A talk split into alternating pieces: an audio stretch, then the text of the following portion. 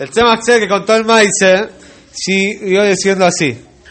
Hasta acá ya les conté, dijo el Tzemach el maíz de Jacob con Jacob. Ahora le dijo el Tzemach a los Hasidim, ¿qué dicen ustedes? ¿Qué les parece? ¿Quién tiene razón? ¿Tiene razón Jacob que dice que lo tiene que juzgar alguien que está en la tierra ahora acá? ¿O no tiene razón, ¿sí?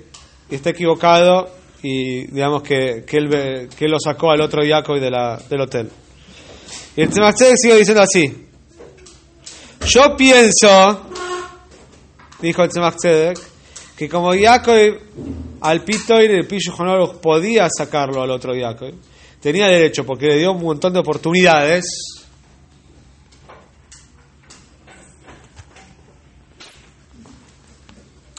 Entonces así dijo Tzedek, yo pienso de que tiene razón Jacob, que tenía razón, tenía derecho a sacarlo al otro Jacob de la posada.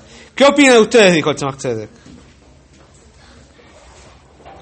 Y obviamente los Hasid dijeron, como el Rebe, opinamos que Jacob tiene razón, que podía sacarlo.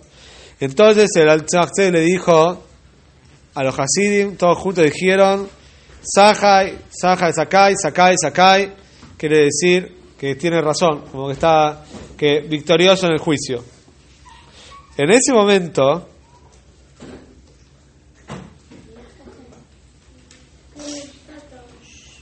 todos los Hasidim entendieron que el juicio de este Jacob le había sido entre Tzemach Tzedek para que el Tzemach diga qué opinaba.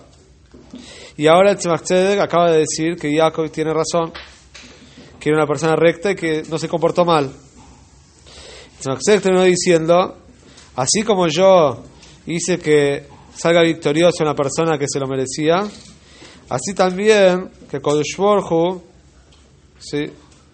me bendiga a mí, me dé una broje de tener un hijo también meritorio. Y después de un año de este maíz, nació el Rebe Marash.